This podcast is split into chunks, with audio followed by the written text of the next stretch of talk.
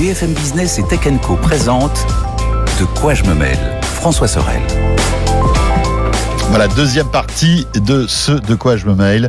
Merci de nous suivre en audio, en vidéo, comme chaque semaine, sur BFM Business aussi le week-end. Hein. Euh, en tout cas, merci d'être là. Et puis merci aussi euh, à vous qui nous écoutez de plus en plus nombreux en podcast. De quoi je me mail. Voilà, cartonne, plusieurs centaines de milliers de téléchargements chaque mois. C'est grâce à vous. Merci, bien sûr, pour une émission qui euh, attaque sa 22e année. Écoutez, on tient le coup, hein, mine de rien. Moi, j'ai pas bougé. Hein parce que je suis dans le métavers, donc euh, tout va bien. Pas de immortalité numérique. Mais c'est son hologramme qui présente depuis 5-6 euh, ans, faut le savoir. Il faut que je le mette à jour parce qu'il commence un peu à fatiguer euh, de temps en temps. Vous le remarquez d'ailleurs. Raphaël Grabi est là, journaliste, vous le savez, à BFM Business et BFMTV.com. Et puis donc Anthony Morel, BFM Business RMC aussi. C'est la team du groupe qui est là pour parler de tech.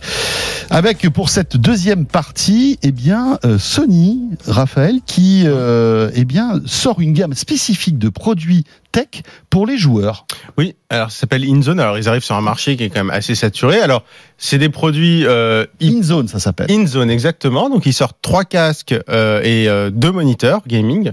Euh, de 27 pouces notamment, donc c'est des, des, beaux moniteurs.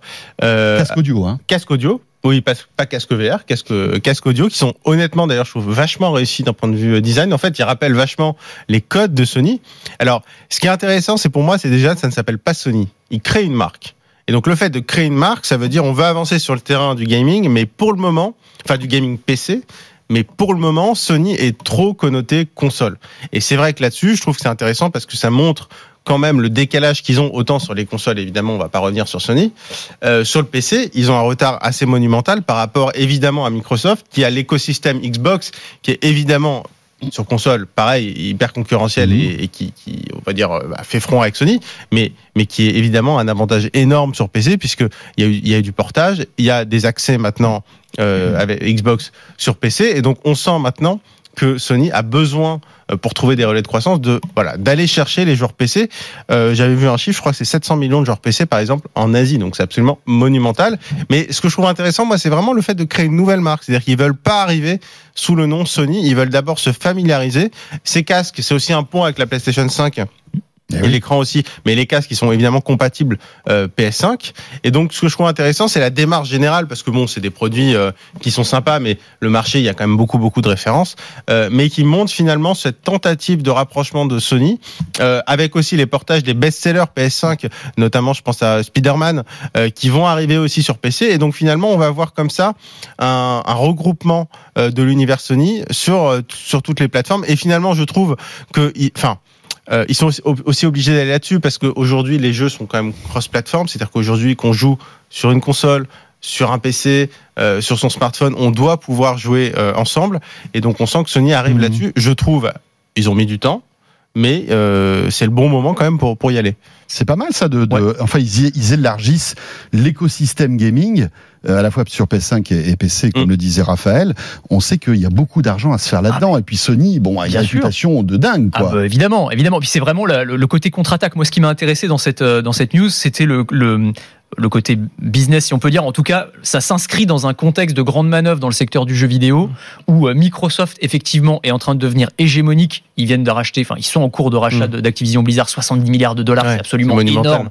Ils vont récupérer un catalogue absolument fantastique. Et on voit que Sony, même si c'est évidemment un mastodonte, un, un incontournable sur les consoles, bah, il risque quand même, d'une certaine manière, de se faire corneriser. Donc, bah, faut bien qu'ils contre-attaquent, et ils vont contre-attaquer là où Microsoft est fort, c'est-à-dire effectivement sur le PC. Donc ça, c'est la, la première chose. On sait, ils ont fait aussi des rachats. Hein. Sony, ils avaient racheté les studios euh, Bungie, euh, Halo, euh, toutes ces franchises. alors même si je crois que ça fait plus partie de Bungie, Notamment.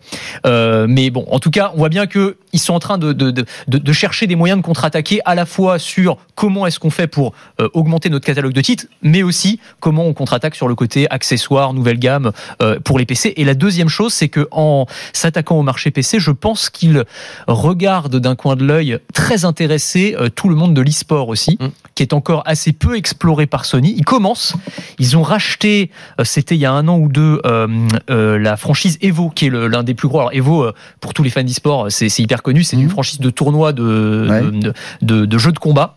Euh, tout ce qui est Street Fighter, etc., euh, qui est vraiment mythique, et ça a été racheté par Sony. On ne savait pas trop pourquoi. euh, il y a quelques, je crois que c'était l'an dernier. Donc ça, c'était la première chose. Ils avaient aussi déposé des brevets pour une plateforme de paris e-sportif. Donc on pourrait se dire qu'est-ce que Sony va faire là-dedans? Donc on voit bien que ils commencent à pousser leurs pions dans le domaine de l'e-sport, qui est un marché qui est en train de devenir euh, gigantesque. hein, on en Mhm. parle régulièrement de toute façon. C'est un marché sur lequel Sony est pas tellement présent aujourd'hui. Et évidemment, euh, le, le- le- s'intéresser au marché PC, c'est évidemment mettre un, un coin pour euh, bah, pour s'introduire Bah, sur ce sur, sur Surtout qu'ils arrivent quand même avec deux produits sur lesquels Sony est méga légitime. Mais bien C'est-à-dire sûr. sur l'audio et sur, Et l'image. Et sur l'image. Franchement, et Sony, puis en plus, ils sont optimisés pour la PS5. Non, mais ça. J'imagine que l'image doit être au top. Il y a Non, des- mais- il- C'est des 27 pouces, hein, ouais, les deux écrans en qu'elle 4K, a. avec évidemment des taux de Ça rafraîchissement doit- ça doit du 144. péter, quoi. ah oui, non, mais c'est clair. Vraiment. Et c'est vrai que moi, en fait, moi, je suis étonné. 360 avec son 360. Exactement. etc. Moi, je suis euh, étonné en fait presque que ça n'arrive que maintenant. Et effectivement, pour Sony, alors effectivement, ils sponsorisent pas mal de compétitions de e-sport. Avec ce matériel, ils vont pouvoir se, se montrer, même si encore une fois, il n'y aura pas écrit Sony forcément, mais on reconnaîtra les, les, les, les codes, codes. Sony. Mhm. Eh oui, oui. Mais, euh, mais je pense qu'ils vont devoir quand même passer la seconde assez rapidement aussi, parce que bon, on, on le dit souvent, mais quand est-ce qu'on n'aura plus de consoles finalement? Quand est-ce que les consoles de salon vont disparaître? Est-ce que euh, tout ça va se jouer euh, avec nos smartphones ou euh, euh, enfin Oui. dans le cloud. euh, ou, voilà. dans, ou dans le cloud Ou avec un petit peu de hardware dans une télé connectée à Internet. Et- et Et tu auras exactement. la console, en- Et- enfin, et- tu auras du cloud gaming directement Et donc, dans on l'écran. sent- Ça va arriver, ça. Et si on C'est ajoute- déjà le cas sur les télés, d'ailleurs. Oui, bien sûr. Ah non, le cloud gaming. Oui, le cloud, c'est une euh, réalité, non, mais, c'est une réalité quand même qui a du mal à se mettre en place. On Bien sûr, mais- consoles mais- est-ce que. Mais demain- ça arrivera voilà. euh, probablement. Ouais, c'est une euh, question d'années ou de décennies, j'en sais rien, sur mais ça sur va. les télés, les dernières télé Samsung, euh, tu peux télécharger l'appli Xbox Ah oui, et tu te retrouves Ouais. Euh, vraiment. Alors, il faut avoir la fibre, je suis d'accord, mais bon, on est de plus en plus nombreux à l'avoir. Et tu te retrouves avec une Xbox virtuelle dans le cloud pour Mhm. 10 euros par mois, avec tous les jeux. Et Et oui. tu as la même expérience que si tu avais une Xbox. Tu te connectes une manette et puis c'est réglé, quoi. ouais, mais t'as Ah. encore tous les vieux joueurs comme moi qui aiment bien avoir le matos. Bon, Non, dit, bien sûr, voilà. ceci dit, et une fois qu'elle là-dedans- Et puis je pense que la console est un petit peu plus Mm. performante. Mais pour 80% des joueurs, ça suffira amplement. Et ça, va- ça, ça va arriver. Ouais, hein. Mais ceci dit, quand on est là-dedans, on est même même plus dans le débat console PC finalement. On est dans le console, dans le, dans le débat. On a un catalogue. C'est comme Netflix et Disney+. Exactement. Je veux jouer à un jeu. Après, est-ce que derrière c'est un PC, c'est une console? Finalement, je m'en fiche un peu. Hmm. Mais on comprend que Sony a besoin euh, de, de voilà de, de trouver son indépendance aussi par rapport à, à sa propre console. Et on voit en plus que Sony n'arrive pas à livrer les PS5. Enfin, ça c'est quand même un, un gros problème. Toujours ça fait pas. quand même un an et demi que la PS5 est sortie. Sony n'arrive toujours pas à livrer. Euh, et, et forcément, ils vont devoir trouver d'autres revenus. Et, et c'est vrai que pour moi, c'est une première entrée. Mais effectivement, à terme, moi, je pense que c'est ça euh, l'avenir, c'est d'avoir. reçu Des... ta PS5 ou pas? Non, j'ai toujours pas. Non, j'ai toujours pas trouvé. dit ça. Mais oui, je sais bien. Ah oui, c'est vrai qu'on n'avait pas suivi. euh, Il est on un avait- peu Non, non, on avait j'ai fait toujours pas trouvé. toujours pas Sony, Non, non, PS5, toujours pas, toujours pas. Ah, mais quelle pour ça, galère. on comprend. Mais dès que j'en trouve une, je l'achète, mais je- j'ai toujours pas réussi à la trouver. Voilà. Il y a toujours les Mais- bundles à 700 euros Ouais, avec euh, non, des mais- jeux qui t'intéressent pas. Non, et mais machin. je, je sais Mais, pas, il y a bien un vendeur Micromania, Fnac, je sais pas quoi qui nous écoute. Non, je veux pas, je veux pas de Faites passe un droit. Ou un effort. Non. scalper qu'on a Faites acheté un 12 et effort. qui va te Ouais. faire vendre au Essayez, double du prix. essayez mais- de voir Non. si vous pouvez pas faire plaisir à Raphaël. Non, je veux pas de passe droit. Je ne veux pas de passe droit. Donc je regarde. En plus, je trouve que c'est une bonne expérience, tu vois. Je me dis, c'est une expérience journalistique. Je- J'essaie de regarder. Incroyable. Combien il me faut pour trouver une PS5 Non, mais effectivement, j'aurais pu en trouver. Je me suis mis sur des labs, etc.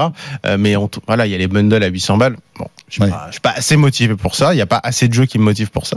Mais, mais c'est intéressant. Mais en, en tout cas, euh, pour Sony, je pense effectivement qu'il y a une question d'image et d'introduction. Peut-être au moins autant dans le e-sport, effectivement, ce que tu disais Anthony, que dans le jeu PC pur pour le moment. Tu l'as la PS5, toi? Ouais. Et alors, tu joues?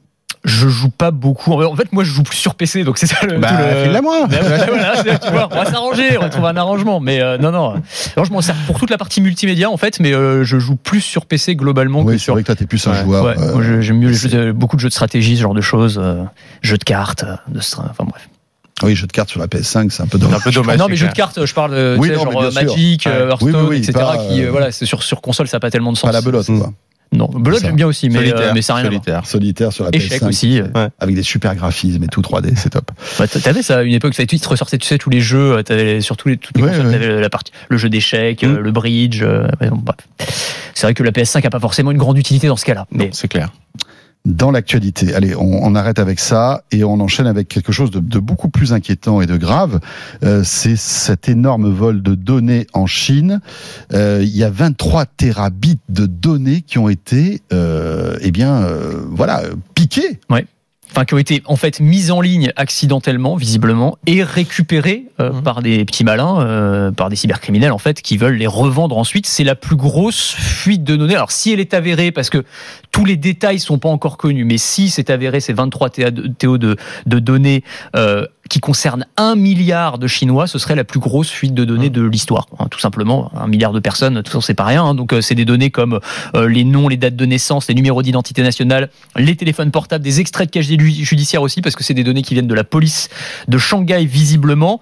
Ce qui se serait passé, c'est que euh, ce serait une erreur d'un employé du gouvernement chinois. Donc il y a un stagiaire qui a appuyé sur un bouton, un truc qui va peut-être Lui, passer un mauvais quart d'heure. Ouais, je pense que lui, il est déjà en prison pendant, pendant une centaine d'années. Oui. chef, j'ai fait une connerie là. Ouais. Euh, il a mis en ligne un, un post de blog technique euh, sur le réseau chinois des développeurs de logiciels, sauf que dans ce post, par accident, il a mis les données. Alors je sais pas comment il a fait pour mettre 23 téra- Oui, parce teraoctets que de données comme 23 ça. terabits, c'est quand ça même. fait quand même un, beaucoup, c'est costaud. hein. Mm. C'est costaud, mais toujours est-il c'est pas un que petit glissé déplacé, quoi. non. Non.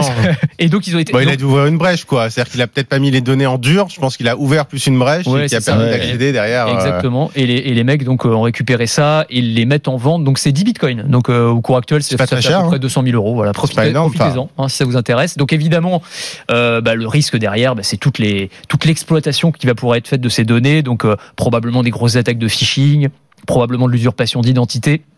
Et c'est vrai que c'est ça prend une, une dimension peut-être encore plus grave dans un pays comme la Chine, où euh, euh, de ton en- identité découle beaucoup de choses, notamment ton crédit social. Donc il y a aussi tout ce truc de si tu te fais usurper ton identité en France, bon c'est embêtant, mais à un moment tu peux te prouver que c'est bien toi et tu peux à peu près t'en sortir. Je pense qu'en Chine ça peut te poser quand même quelques soucis euh, assez assez costauds quoi.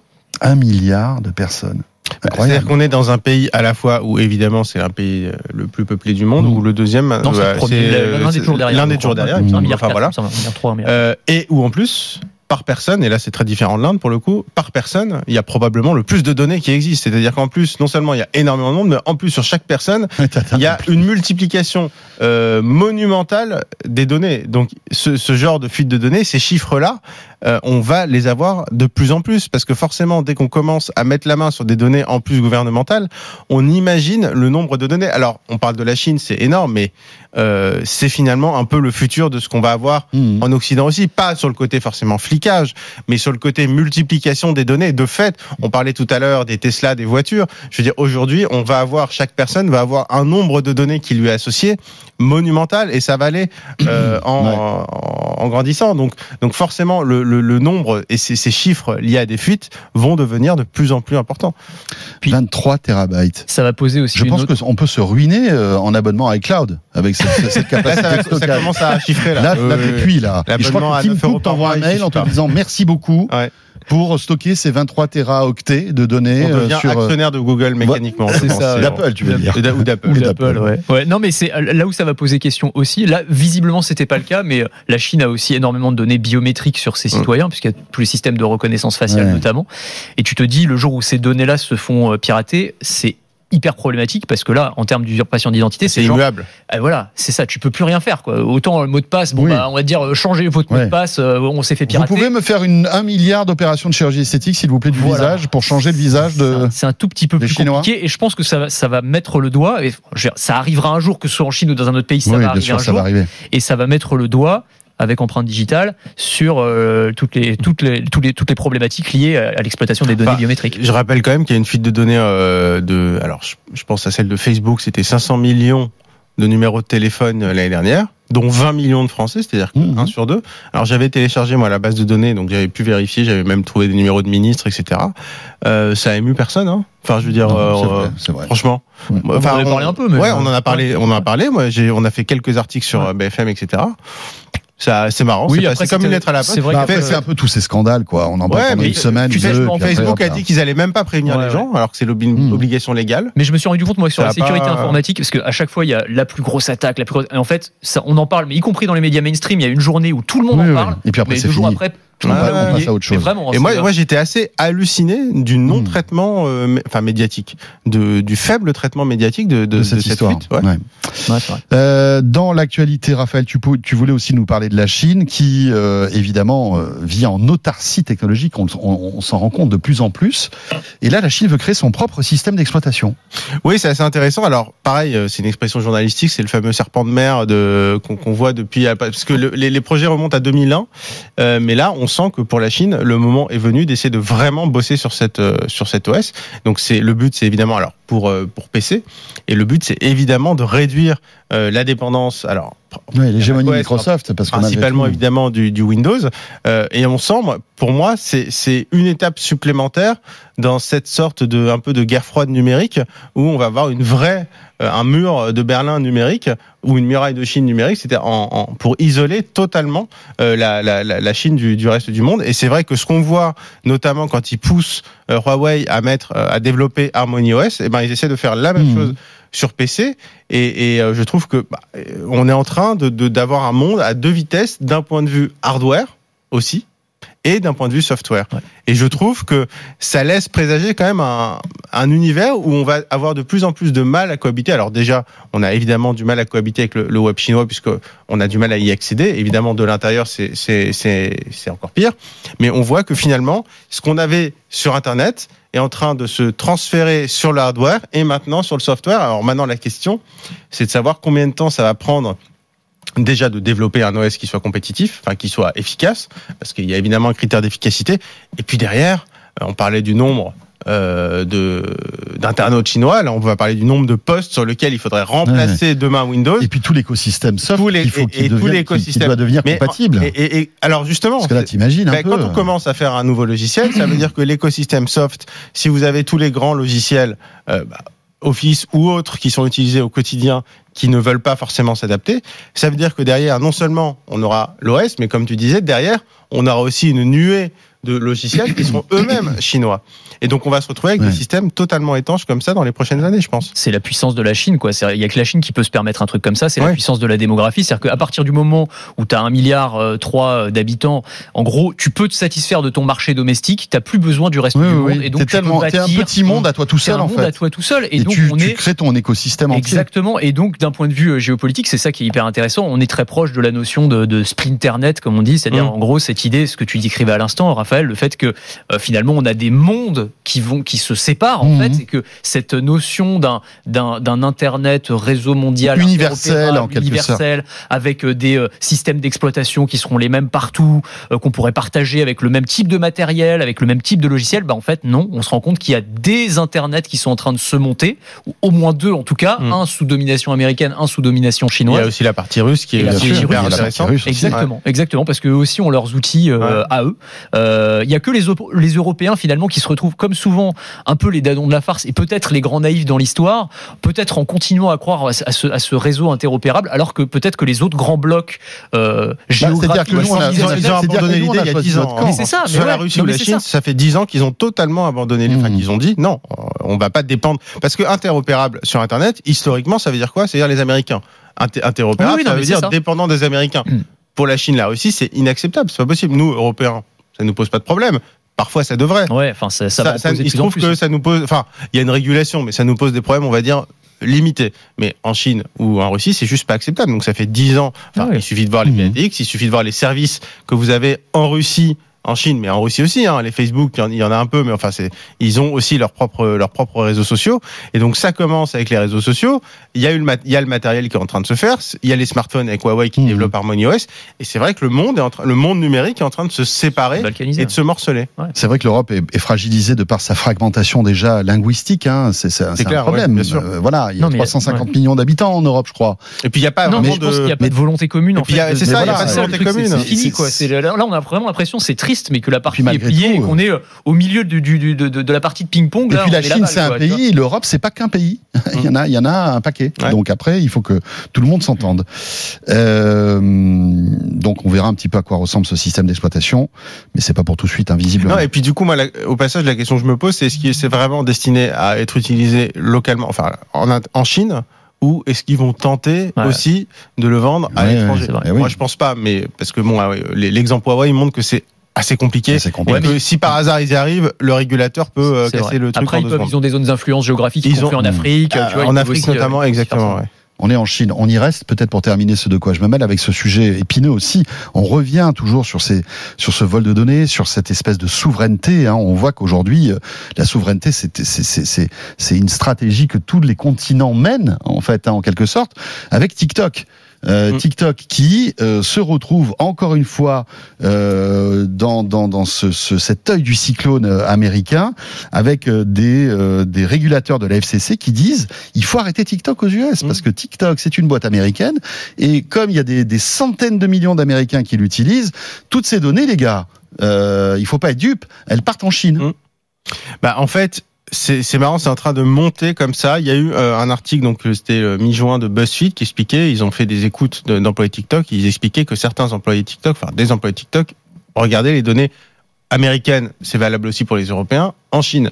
Il y a même une citation moi qui m'a marqué, c'était tout est écouté en Chine. Ouais. Et qu'en fait, il y a même presque un ascendant en Chine euh, pour euh, accéder aux données, y Enfin, compris des occidentaux. Juste une parenthèse, je te coupe 15 secondes. Je suis persuadé qu'il y a des employés Meta qui regardent les données sûr, des, oui, des oui. Français Non, mais euh, sur les applications aussi. Hein. C'est pareil. Hein. non, t'as totalement raison. Après, est-ce qu'on compare euh, Non, mais voilà, on diabolise oui, la oui. non, mais Chine, mais non, non, pareil. bien sûr, non, mais Enfin, on est totalement. d'accord, c'est totalement non, mais, pareil. Oui, mais attends, on l'a dit pour les Américains. On a, on a passé quand même beaucoup de temps à le dire. On a eu l'affaire Snowden, on en a parlé. Donc moi, je pense qu'il faut aussi en parler pour la Chine. Mais effectivement, tu as, as tout à fait raison de rappeler que euh, il y a le Cloud Act. Enfin, il y a, il y, a, il y, a, il y a beaucoup de choses, il y a beaucoup de lois aux États-Unis qui obligent de toute façon euh, les entreprises à livrer les données. Mm. Après, ils livrent les données dans des enquêtes judiciaires. On va dire que c'est, on peut penser que c'est plus encadré qu'en Chine. Mais je suis, je suis d'accord qu'il faut, il faut le rappeler aussi. Alors TikTok n'a pas du tout nié d'ailleurs qu'ils envoyaient des données en Chine. Euh, ce que je disais la semaine dernière, je vais pas me répéter, Mm. mais en gros ils disent on minimise, mais sans dire vraiment ce qu'ils minimisent.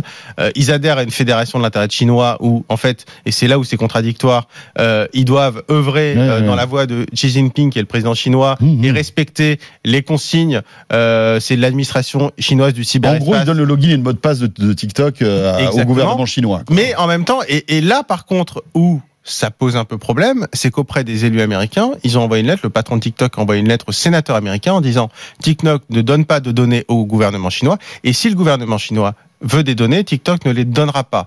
Or, c'est totalement Ils ont contradictoire. menti, ouais, Ils ont menti. Avec Pardon. non mais voilà c'est Ouais. totalement contradictoire avec le- le- le- les textes qu'ils ont eux-mêmes signés et ce qui est intéressant je, je leur ai demandé moi j'ai envoyé un mail à TikTok Ça France quand même hein, toute la tension qu'il y a au oui, non, mais c'est euh, clair. oui, oui. Et bah, on parlait de la guerre froide numérique, Mm. là, on, est dedans.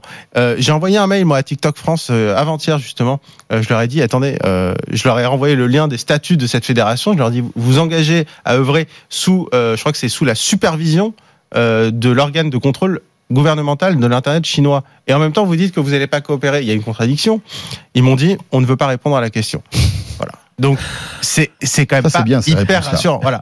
Et donc il y a ça, ça, ça, c'est la partie euh, enquête journalistique. Dans le même temps, donc on parlait, on le disait, il y a des pressions des sénateurs Hmm. américains, euh, des élus américains qui veulent une enquête, mais il y a aussi, ça c'est intéressant, il y a Margaret Vestager, la commissaire européenne à la concurrence, qui a parlé à BFM Business. Ouais. On a pu avoir un super Mmh. entretien Oui, avec elle vrai. euh, en Avec début de semaine. Oui. Et on lui a posé des questions sur TikTok. Elle a dit, moi, j'utilise pas TikTok. Et c'est pas parce que je danse mal en rigolant, mais sous-entendu, Je me méfie. je me méfie. Et elle dit oui, il y a des euh, organes de euh, régulation et de surveillance pour le contrôle de la, du respect des données personnelles, les CNIL notamment. Mhm. N'empêche, elle dit, et ça c'est quand même important de le souligner, n'empêche que quand on, uti- on utilise Tik- TikTok, on doit avoir conscience que ces choix ont des conséquences. Et donc finalement, c'est un Hmm. peu prenez vos responsabilités. Anthony, le mot de la fin Ouais, non, mais je, je reprends le, le- les mots du commissaire de la FCC, donc qui a publié une lettre euh, envoyée justement pour Mhm. essayer de demander que TikTok soit interdit aux États-Unis, interdit sur les plateformes Google et, euh, et Apple. TikTok est un loup déguisé en agneau. Ce n'est pas juste une application pour partager des vidéos amusantes, c'est un outil de surveillance sophistiqué, un risque inacceptable euh, pour notre sécurité nationale. Donc ça va quand même Mhm. loin, mais à mettre en rapport, et c'est pareil, on en avait rapidement évoqué la semaine dernière, avec cette, cette enquête qui avait été publiée il y a quelques mois et qui montrait aussi le lobbying très très fort de la part de Meta notamment. Hein, ils ont quand même Oui, oui, oui. payé un groupe Mais tu de nous, communication. tu nous en avais parlé la Mais- semaine mais dernière. ouais, je c'est- crois, ah, j'avais dit, bon, non, non, non, mais c'est Mais intéressant. Mais non, mais faut. Mais- Mais c'est ce que j'allais dire. La conclusion, c'est quand même que c'est c'est c'est quand Voilà. même inespéré pour Facebook. Personne n'est tout noir, personne n'est tout Non, mais blanc c'est dans cette Mais évidemment, bien sûr. Et encore en une fois, on diabolise la Chine, mais euh, voilà. Ah bah, les États-Unis, co- co- comme je le dis souvent, on soupçonne les Chinois de vouloir espionner. On sait que les États-Unis l'ont fait. Mais oui. Voilà. C'est ça. C'est Oui. la différence. Exactement. Et bien voilà, ce de quoi je mêle se termine. Merci beaucoup Raphaël, Raphaël Grabli.